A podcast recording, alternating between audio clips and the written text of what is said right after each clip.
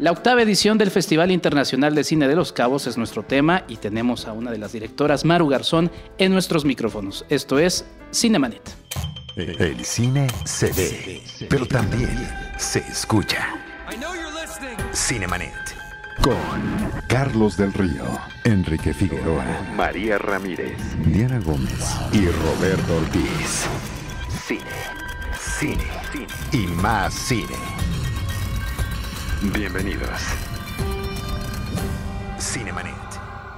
Cinemanet en Facebook y en Twitter, Cinemanet1 en Instagram y YouTube, esas son nuestras redes sociales, y cinemanet.com.mx, ese es nuestro sitio web oficial. Ya saben que nos pueden escuchar en Apple Podcast y también nos pueden escuchar en Spotify y además eh, pues, versiones donde ustedes escuchen sus podcasts favoritos. Está Google Podcast, está Player FM, en fin, donde ustedes se sientan más cómodos. Mi nombre es Enrique Figueroa Naya y les doy la más cordial bienvenida a este Cinemanet en donde pues, estamos muy emocionados porque Primero, ya Cinemanet llega a sus 14 años, o sea, cuando ustedes ya escuchen este podcast, habrán pasado 14 años, más de mil episodios. Y bueno, es la primera vez que nos toca platicar del Festival Internacional de Cine de los Cabos en estos micrófonos. Y le doy la bienvenida a Maru Garzón, a nombre de todo el equipo que forma parte de Cinemanet, Carlos del Río, Roberto Ortiz, Paulina Villavicencio, Urisman, que nos está apoyando en la producción y postproducción de este episodio, y bueno, toda la familia de Cinemanet. Maru, ¿cómo estás? Me da mucho gusto darte la bienvenida a los micrófonos de Cinemanet. Hola, Kike. Muy bien muy agradecida, muy contenta de estar aquí y encantada de poder platicar de todo lo que viene en esta octava edición que está poderosa. Ocho años del Festival Internacional de Cine de los Cabos no es fácil y bueno, como han estado todas las cosas en general, no ha sido sencillo, pero ¿qué, qué se siente llegar a esta octava edición? Se siente increíble porque además justamente esta octava edición, este año en general, no ha sido nada fácil, nada fácil. Creo que a pesar de todo, yo creo que la adversidad de repente es, es una buena manera de que todos exprimamos mucha más creatividad, mucha más diálogo, poder de gestión, porque así es como está levantada esta edición que para mi gusto es la mejor de los ocho años. Y paradójicamente ha sido el año muy, muchísimo más complicado de todos, ¿eh? quizá incluso más para nosotros que el año que fue el huracán en Los Cabos, que fue un año complicadísimo, pero este año la verdad que se ha roto récord de complicado, pero te digo, creo que estoy convencida que la otra cara de la adversidad es la creatividad, el esfuerzo y sobre todo tener un equipo increíble que va hombro con hombro y que entre todos, sin soltar las riendas, tocando todas las puertas posibles, pues ya logramos consolidar esto que presentamos hoy en la mañana. Claro, sí, hay todo un historial de de cómo las adversidades en el cine pues sacan justamente esa creatividad y el día que estamos grabando pues en la mañana se llevó a cabo la conferencia de prensa del festival y un detalle que me pareció muy interesante y pues muy bonito y que también destaca a lo que es el Festival Internacional de Cine de los Cabos es la imagen final con el equipo, ¿no? La foto de todos los integrantes que finalmente pues son parte de este trabajo, ¿no? De esta octava edición. No, pues eso es importantísimo porque de repente, pues Alejandra y yo somos quienes damos la cara y quienes damos la voz en general, pero nosotros nada más representamos a un equipo fantástico insuperable, el mejor equipo de festival que haya en México y que estamos muy orgullosas y muy agradecidas de la misión y del trabajo de cada uno de ellos. Aquí está Miriam Jiménez, que es nuestra jefa de prensa, eh, como está aquí enfrente la felicito a ella personalmente, pero es una felicitación para todo, todo el equipo pues ahí está la, felicitación extensiva para todos. Y Maru, antes de aterrizar en esta octava edición, cuéntame un poquito cuál es tu historia personal con el Festival Internacional de los Cabos.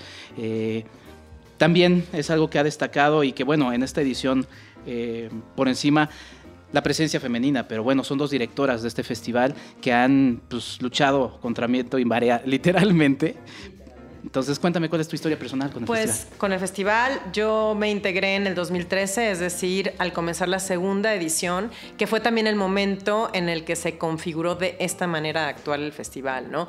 Eh, el primer año, bueno, como todos los eventos, fue como una propuesta, pero al siguiente cambió y fue cuando se delineó perfectamente este diálogo y orientación hacia el norte de América, hacia provocar la... Mm, eh, comunicación entre las tres cinematografías del norte, Canadá, Estados Unidos y México.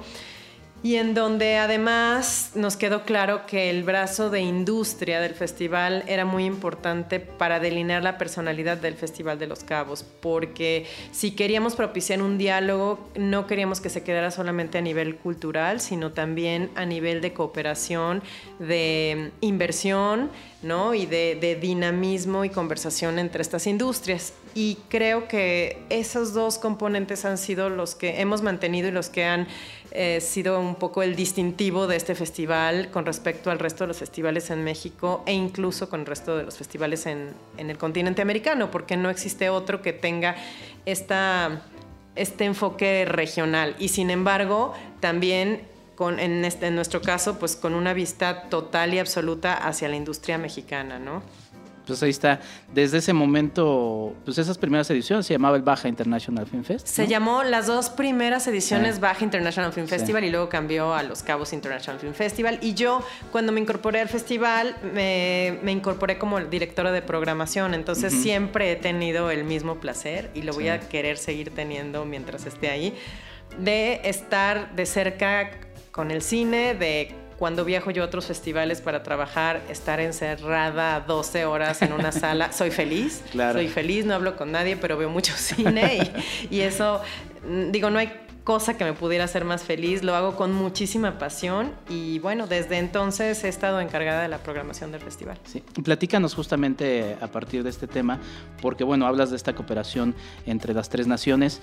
Eh, si hay una industria muy poderosa es la de los Estados Unidos, pero el enfoque que da el Festival Internacional de Cine de los Cabos es hacia la parte independiente de esa industria que de todas maneras ya es bastante monstruosa. Platícanos un poquito de las particularidades. Eso ha sido una de las partes más interesantes y para mí de mayor aprendizaje en el trabajo en el festival. De repente tenemos el prejuicio o suena que Estados Unidos, y entonces te dicen, ¿Estados Unidos qué? ¿no? Si es Hollywood, si lo tienen todo, ¿qué, qué van a querer conversar? ¿no? Que le pregunten a Scorsese, ¿no? ¿qué les va, exacto, ¿qué les vamos a querer? ¿Qué les va a interesar nuestra realidad? Pero al contrario, en esta exploración que ha sido enormemente enriquecedora. Lo que hemos encontrado, además de un cine independiente norteamericano hermosísimo y valiosísimo, que desafortunadamente no suele o no solía verse en México. Incluso me acuerdo el primer año que estuve, eh, una de las notas de prensa decía, es la primera vez en México que se exhibe formalmente cine eh, estadounidense independiente. ¿no? O sea, a pesar de la vecindad, a pesar de la cercanía, no se había hecho eso. Y este descubrimiento también es encontrar que tenemos muchísimas más similitudes que diferencias con ellos, ¿no? Y que tenemos, en muchos casos, muchas más ventajas. Nosotros tenemos una institución federal, eh, gubernamental que apoya al cine de una u otra forma, ¿no? Ellos no, ellos si viven en Arkansas o en Dakota o en Minnesota. Sí, su pelea contra la industria es, más. Es cada quien, ¿no? O sea, no hay una concentración a nivel, digamos, apoyo gubernamental ni nada. Y pues cada quien se rasca un poco con sus propias uñas. Es difícil, tienen los. A veces, más bien, definitivamente aquí hay muchísimos más apoyos. Y ellos, en ese sentido también, pues volteen a ver a México como una posibilidad de coproducir y poder también beneficiarse, igual que nosotros vemos posibilidades de coproducir allá y beneficiarnos con ciertos apoyos o con circuitos de distribución que tengan mucho más perfilados y pulidos, etcétera. O sea, buscar lo mejor y lo más complementario para que todos podamos robustecernos y podamos hacer crecer nuestras cinematografías. Claro, y dentro de esa diversidad, por ejemplo, digo, ya fue uno de los anuncios que habían dado a conocer la presencia de Robert De Niro, ¿no? Como también otro anuncio que habían hecho y creo que, de, gran manera presentando además cine de él para que se pueda ver el Spotlight a Ira Sachs, ¿no? Claro, justamente hablando del cine independiente, esta parte, este programa que nosotros tenemos denominado Spotlight, justamente quiere decir eso. Spotlight, bueno, está en inglés, pero es reflector.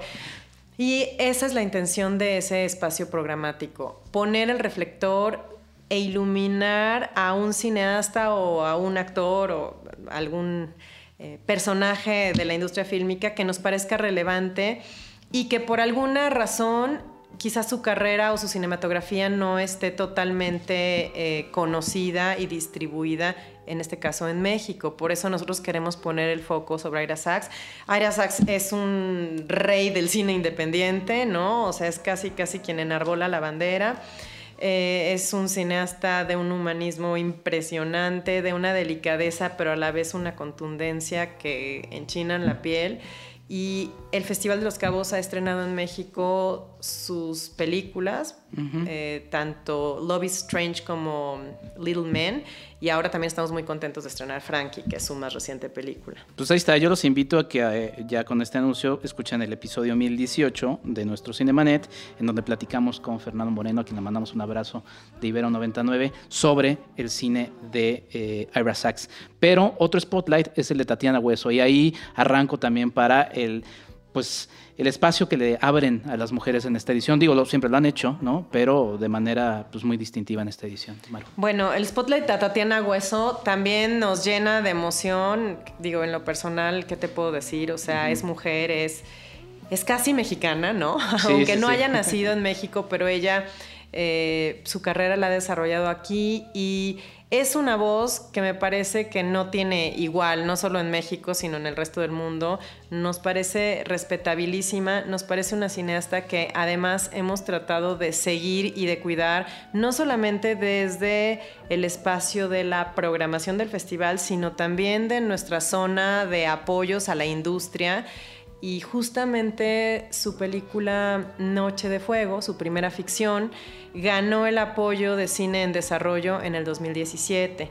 Entonces hemos estado muy pendientes de todo el proceso de la película y estamos fascinados, orgullosos y brincando de la felicidad de poder tener el honor de presentar un avance de esta película, una probadita eh, de Noche de Fuego durante el festival, ¿no? Por supuesto con la presencia de Tatiana, para que pueda conversar con la prensa. También presentaremos en este marco del Spotlight tanto Tempestad como Lugar Más Pequeño y tendrá QA.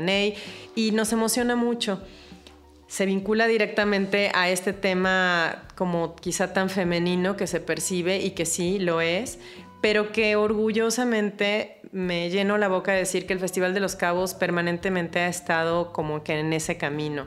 De ninguna manera nos hemos subido a la ola, especialmente de este año, de que casi casi es un una palomita que tenemos que poner en nuestro checklist, sino que de una u otra forma la diversidad, no solamente hacia las mujeres, sino la inclusión hacia eh, las distintas, hacia el, no sé, multirracial o diversidad de género, etcétera, siempre ha estado presente en nuestra programación, en nuestro discurso, en nuestras actividades, en nuestros invitados, en nuestro staff. Entonces, me parece que simplemente quizá este año se consolida de una manera mucho más congruente y mucho más visible esto. Hay cosas que sí son muy deliberadas porque hicimos, por ejemplo, una nueva sección que se llama Hair Story y que es sobre cine de mujeres. Que esa platicabas, es un jugueteo y con la palabra. Es un jugueteo muy interesante, ¿no? Estuvimos dándole vuelta a la cabeza cómo denominar la sección, nos llegaron mil nombres y de repente este, que es justamente un jugueteo con, con los pronombres, ¿no? En lugar de his, hair, porque digo, hasta el nombre History es his. y ojo, también no es ninguna batalla en contra de los hombres para nada. Digo, estamos llenas también de talentosísimos directores hombres a los cuales respetamos e incluimos siempre, ¿no? O sea, tampoco se trata aquí de una lucha, se trata sí de, creo que de una manera súper orgánica de demostrar cómo la valía, la calidad y el talento es parejo. En algunas veces se irá más hacia un lado de la balanza, cosa que es normal. Y creo que este año, pues en términos de cantidad y de calidad, se está yendo a la balanza femenina. Sí, y digo, yo personalmente no lo veo como una cuota. Finalmente se presentan eh, tres películas que, tienen un interés ahí presente. Y, también cuál, fue la decisión de, incluirlas, cómo fue el trabajo de programación, un poco de este detalle. Digo, no es exactamente tu, área, pero comenzaste justamente en esta área y estás metidísima. Bueno, eh, nosotros teníamos esta inquietud y sobre todo cada año que empezamos a programar, a mí me interesa mucho junto con el equipo de programación buscar que haya como un discurso y un diálogo entre las películas que vamos seleccionando, pero nunca nos planteamos que haya un tema en especial, un país en especial, ni nada, ¿no? Conforme vamos viendo, vamos dialogando y cada película que seleccionamos invita a otra, ¿no? O sea, porque dices, ay, mira, ahí está diálogo increíble con tal, ¿no? Nos fuimos dando cuenta cómo afortunadamente estábamos poniendo nuestros ojos en muchos títulos que eran dirigidos por mujeres. Por ejemplo, en la competencia de Los Cabos tenemos dos películas que ambas son co-dirigidas por mujeres, o sea, ¿no? Hay dos películas con dos directoras. Entonces dijimos, bueno, yo creo que quizá es el momento de dar además este espacio especial y sí focalizado hacia una sección de mujeres, pero en el buen sentido de la palabra, es decir, o sea, sí, un poco como para romper este, más bien para abrir este espacio de decir, mira, aquí están quienes rompen paradigmas, quienes rompen esquemas, este, tanto eh, esta sección no necesita tener películas que sean dirigidas por mujeres, en este caso sí lo son, pero puede ser un maravillosamente bien construido personaje femenino y puede ser dirigido por un hombre. Es simplemente eh, estas mujeres que, que, rompen los esquemas, ¿no? Tanto detrás de la cámara como enfrente de la cámara. Claro, y aprovechando esto, hay, hay varias mesas que valen mucho la pena y que finalmente esos son también pues los momentos que hacen a una edición como, el como la octava del Festival Internacional de Cine de los Campos como Lara. Por ejemplo, Mujeres Fantásticas, ¿no? En donde ustedes van a, a, unir el eh, talento de Yalitza Aparicio con la chilena eh, Daniela Vega, que la vimos justamente en una película que se llama Una Mujer Fantástica. Justamente gran película. Eh, cuéntanos un poquito también de cómo nace esta y también una mesa de cinefotógrafas, ¿no? Que además era muy interesante porque eh, pues en la industria de los Estados Unidos, en la gran industria de la academia, de, Hollywood y demás, es, muy complicado ver a una mujer cinefotógrafa, ¿no? Cuéntanos un poquito de este detalle. Pues bueno, em, en cuanto a Mujeres Fantásticas, es una iniciativa que surgió también como, como por esta mm, voluntad de dar visibilización a las mujeres y a todas las mujeres que luchamos y que trabajamos en la industria cinematográfica. Y esto se combina con la diversidad, con la inclusión, con eh, los espacios para la gente que antes se consideraba de una mala manera y lo digo entre comillas, diferente, ¿no? Y que ahora poco a poco va ganando un espacio y un espacio digno y un espacio estelar. En ese sentido, nos pareció que Yalitza Aparicio podía ser una ideal vocera porque la consideramos una mujer plural que si bien se dio a conocer por Roma, su actividad ha ido mucho más allá, digo, siempre fue una mujer echada para adelante cuando era maestra y ahora ha participado en un sinfín de actividades en pro de los derechos humanos, es embajadora de buena voluntad de la UNESCO, entonces nos parece una mujer suficientemente prismática y que nos enorgullece mucho que sea nuestra vocera para conversar con ella, qué mejor que una mujer fantástica, o sea, Daniela Vega también. Eh, nosotros también tuvimos la fortuna de estrenar eh, Una Mujer Fantástica en el Festival de los Cabos hace dos años y entonces pues nos pareció una dupla muy, muy interesante y muy enriquecedora. Por otro lado, efectivamente, y en un momento sin precedentes, porque nunca han estado sentadas al mismo tiempo las cuatro, ni, ni cuatro cinefotógrafas de ese nivel, eh, decidimos hacer un panel de mujeres detrás de la cámara, de mujeres que retratan el cine, ¿no? Entonces, eh, pues bueno, Ellen Curaz, la gran fotógrafa estadounidense, que además ahora es justamente la gobernadora del sector de cine fotografía de la Academia estadounidense, lo cual nos habla justamente de lo que tú decías, ¿no? O sea, de cómo hay una voluntad también de diversidad y de inclusión. Va a dialogar con la también muy célebre cinefotógrafa francesa Agnès Godard, que es como una de las frecuentes colaboradoras de la cineasta Claire Denis, ¿no?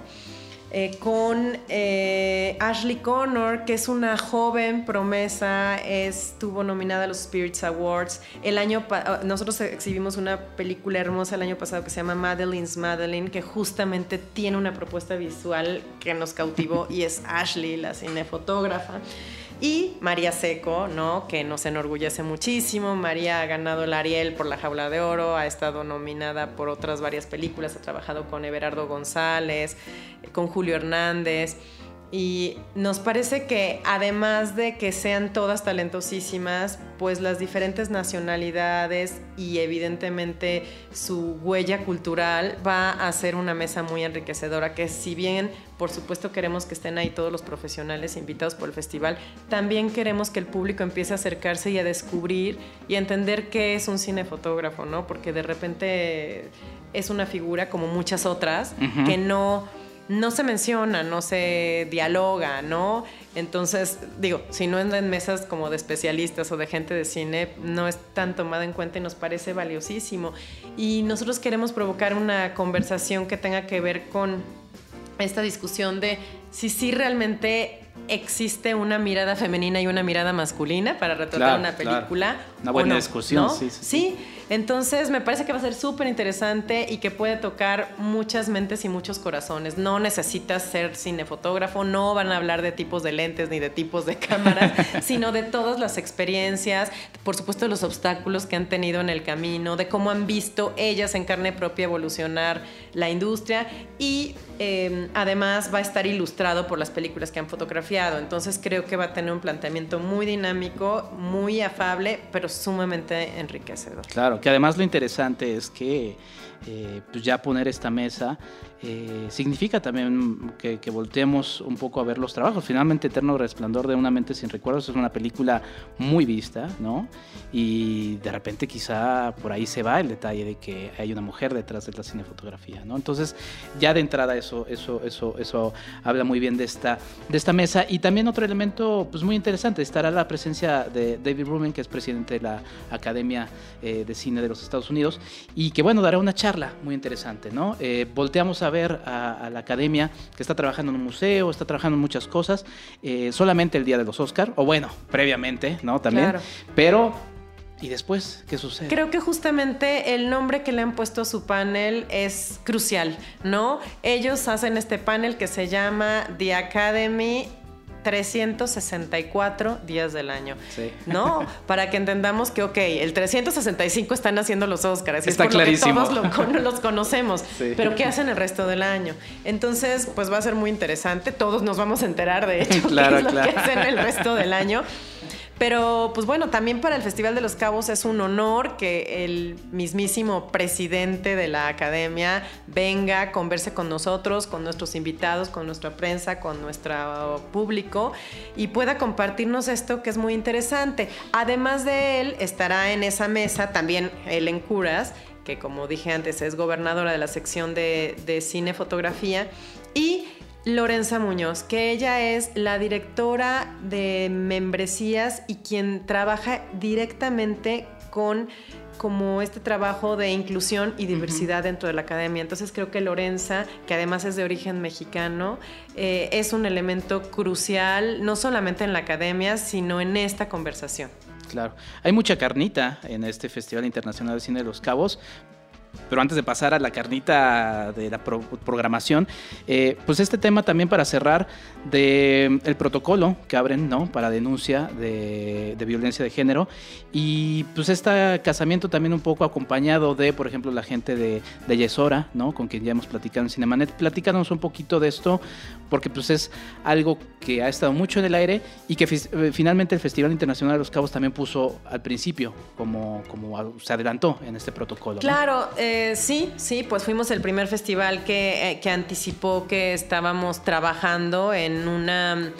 Em, pues en una tratar de, de colocar un margen de acción, ¿no? Para que el espacio del festival se convierta en un espacio pues protegido y en un espacio sobre todo en donde todos sepamos que podemos ser escuchados, que hay una línea especial a donde puedes reportar cualquier tema que tenga que ver con violencia, con acoso, pero lo puedes reportar siendo hombre o siendo mujer, ¿no?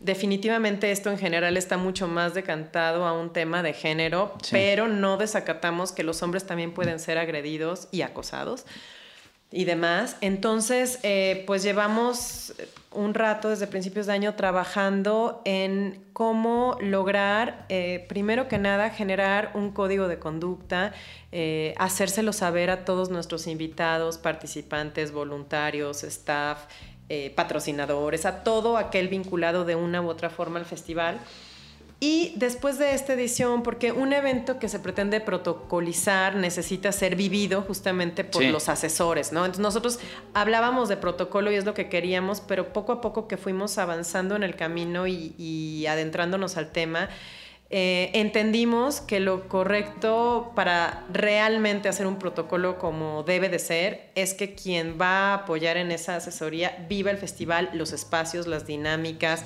eh, etc. Hay una curva de aprendizaje. No, totalmente. Y no queremos hacer nada al vapor. Nos parece un compromiso muy importante. Eh, un compromiso que nosotros, igual que el tema de la inclusión y todo, que lo hemos tenido de manera orgánica, creo que también dentro del festival, de manera orgánica, hemos vivido eh, nuestra dinámica de trabajo y todo en general eh, bajo este tipo de esquemas, aunque no lo tengamos em, como en blanco y negro, que es lo que estamos tratando de hacer. De hecho, Human Rights Campaign nos dio, somos el primer festival que nos da un certificado de un espacio seguro, amigable, respetuoso de trabajo. Eh, esto es un gran precedente y esto también fue lo que nos, nos, motivó mucho para, para, desarrollar este protocolo, ¿no? Insisto, tampoco fue el tema de, pues es que ahora con el Me hay que subirnos a la ola sino que esto, este, este reconocimiento de Human Rights ya tiene pues más de un año y desde entonces estamos viendo cómo.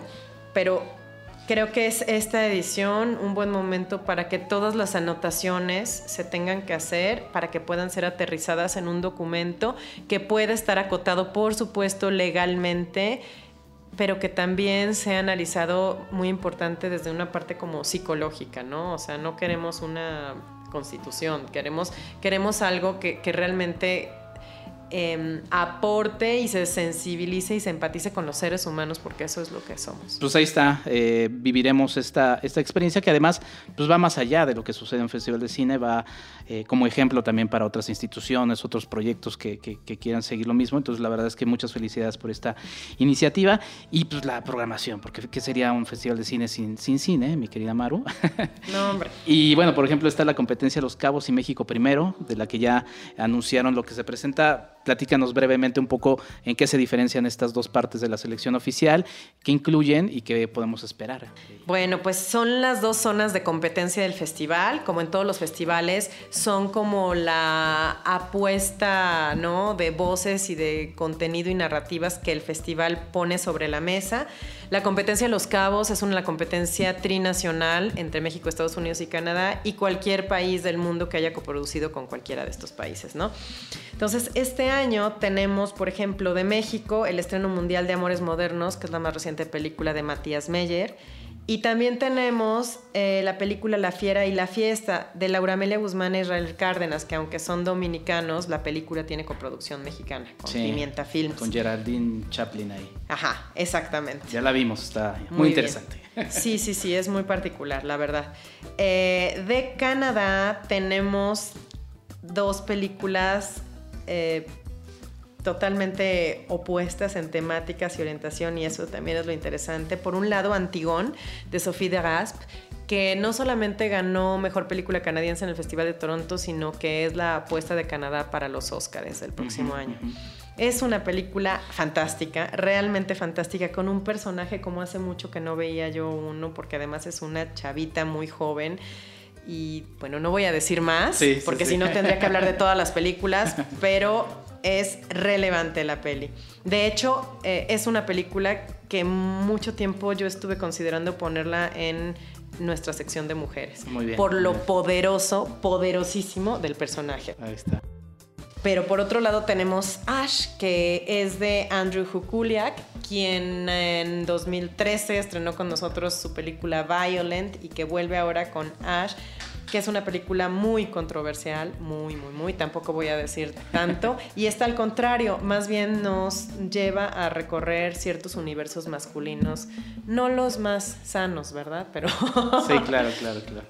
Eh, luego, híjole, tenemos una peli que es codirigida por dos mujeres y que es una joya, que es Greener Grass. No sé si has escuchado de esa, se estrenó en Sonda. Sí, sí, sí, claro es verdaderamente, bueno, es una crítica social a la sociedad norteamericana, pero aquí el punto es cómo está filmada, desde qué punto está abordada y cómo es utilizada la estética. Entonces, eso es lo que hace la diferencia enorme contra otras muchísimas que hemos visto de crítica social. A las Desde la primera edición que estás en el Festival Maru, ¿cómo has visto este crecimiento de eh, interés en inscribirse en esta selección oficial? Impresionante. ¿Cómo ha aumentado? Cuéntanos un poco de ello. Ay, impresionante. La verdad es que padrísimo. Pues bueno, la primera vez que yo estuve, pues no solamente había, no sé si era poco interés o era que estábamos como recomponiendo, entonces todavía no se entendía bien qué onda, entonces que nos llegaban películas de República Dominicana o de Barcelona, ¿no? Así me acuerdo perfecto.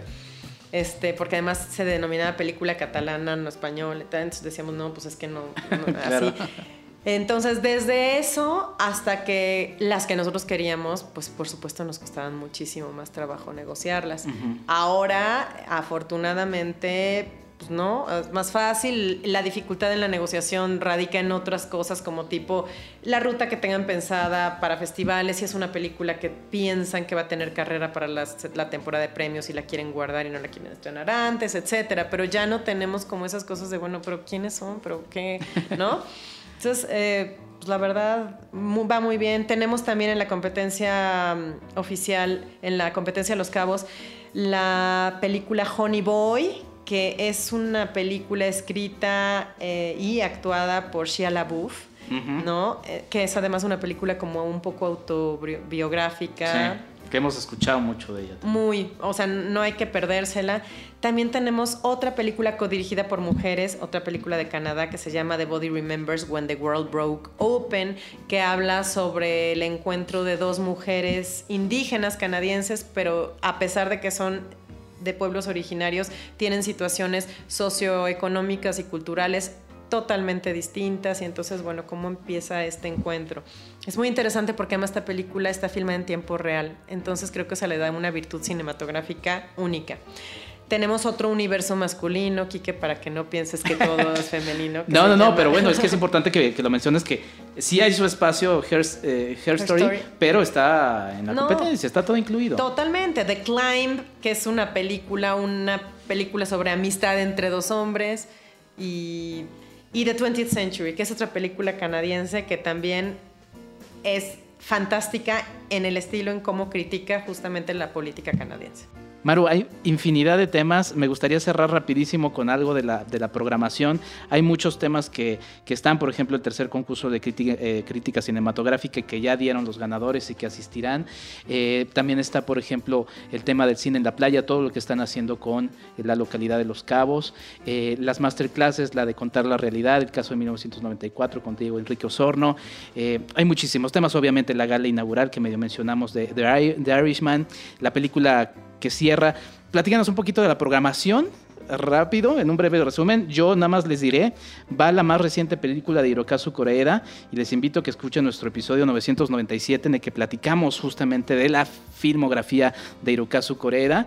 Y bueno, Maru, ¿Qué destacas? Que la verdad es que es pues todo y que visiten la página de Los Cabos para ver. Hemos estado anunciando varias cosas, entonces más bien te platico rápido lo que anunciamos hoy, que es lo nuevo, ¿no? Que es Cine del Mundo, World Highlights, justamente donde tenemos a grandísimos maestros como Hirokazu Koreeda con La Verité, que es su primera película filmada fuera de Japón y protagonizada por Catherine Deneuve y Juliette Binoche. Tenemos también al enorme Werner Herzog con Family Romance LCC, que es una maravilla de película, maravilla. Em, tenemos eh, a, una ópera prima fantástica de una chica franco-senegalesa que compitió en Cannes, que de hecho es la primera afrodescendiente que es candidata a la Palma de Oro, Matidio, eh, con su película Atlantic o Atlantics.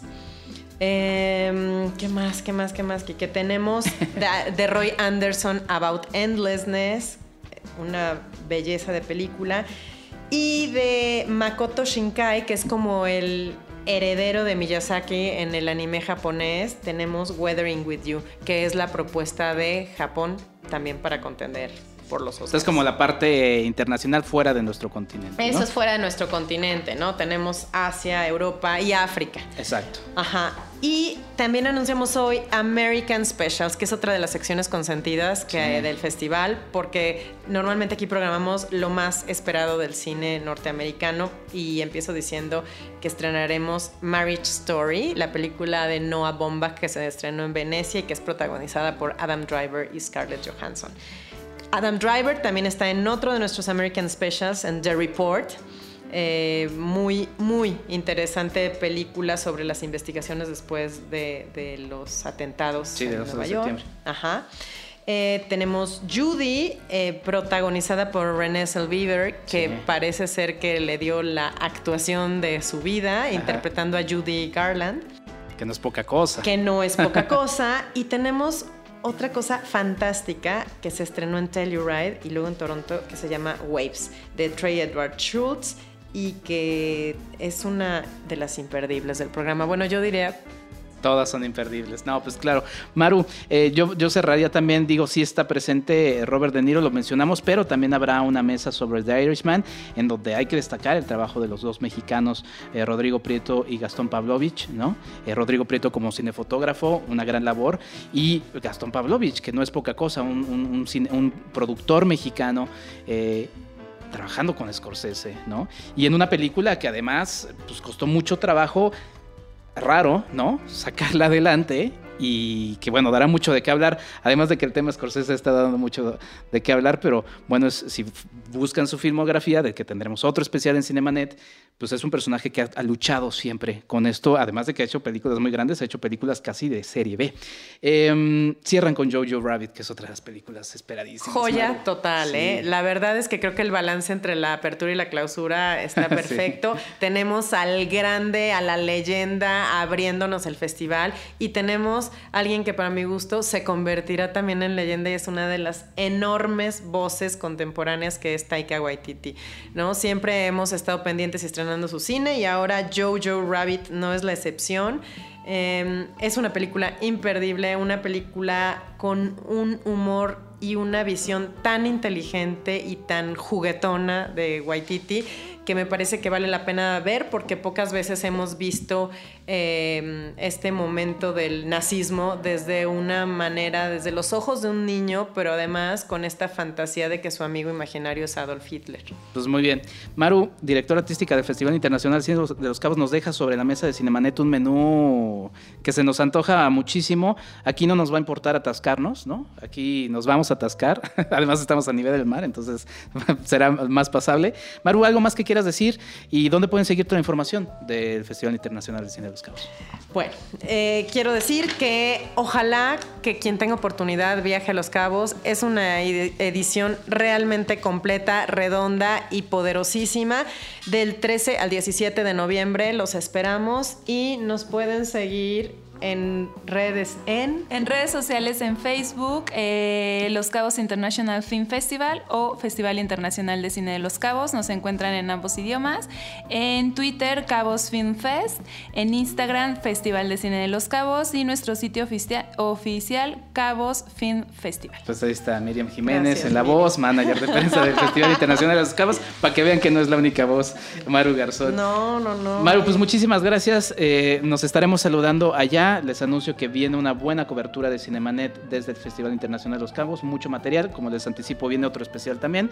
Eh, muchas gracias, Maru, esta es tu casa las veces que quieras venir. Mil gracias, encantada. Uy, no, ya viste que si me descuelgo, no me paras de aquí, entonces mejor ni me invites, caray. No, adelante, Maru, esta es tu casa. Muchísimas gracias a Urisman, nuestro productor y postproductor de Cinemanet, que ya me está aquí cortando el micrófono. Ah, es cierto, no, no, para nada. Muchas gracias. A nombre de Charlie del Río, Roberto Ortiz, Paulana Villavicencio y toda la familia de Cinemanet. Yo soy Enrique Figueroa Anaya. Nos escuchamos en una próxima edición de este podcast.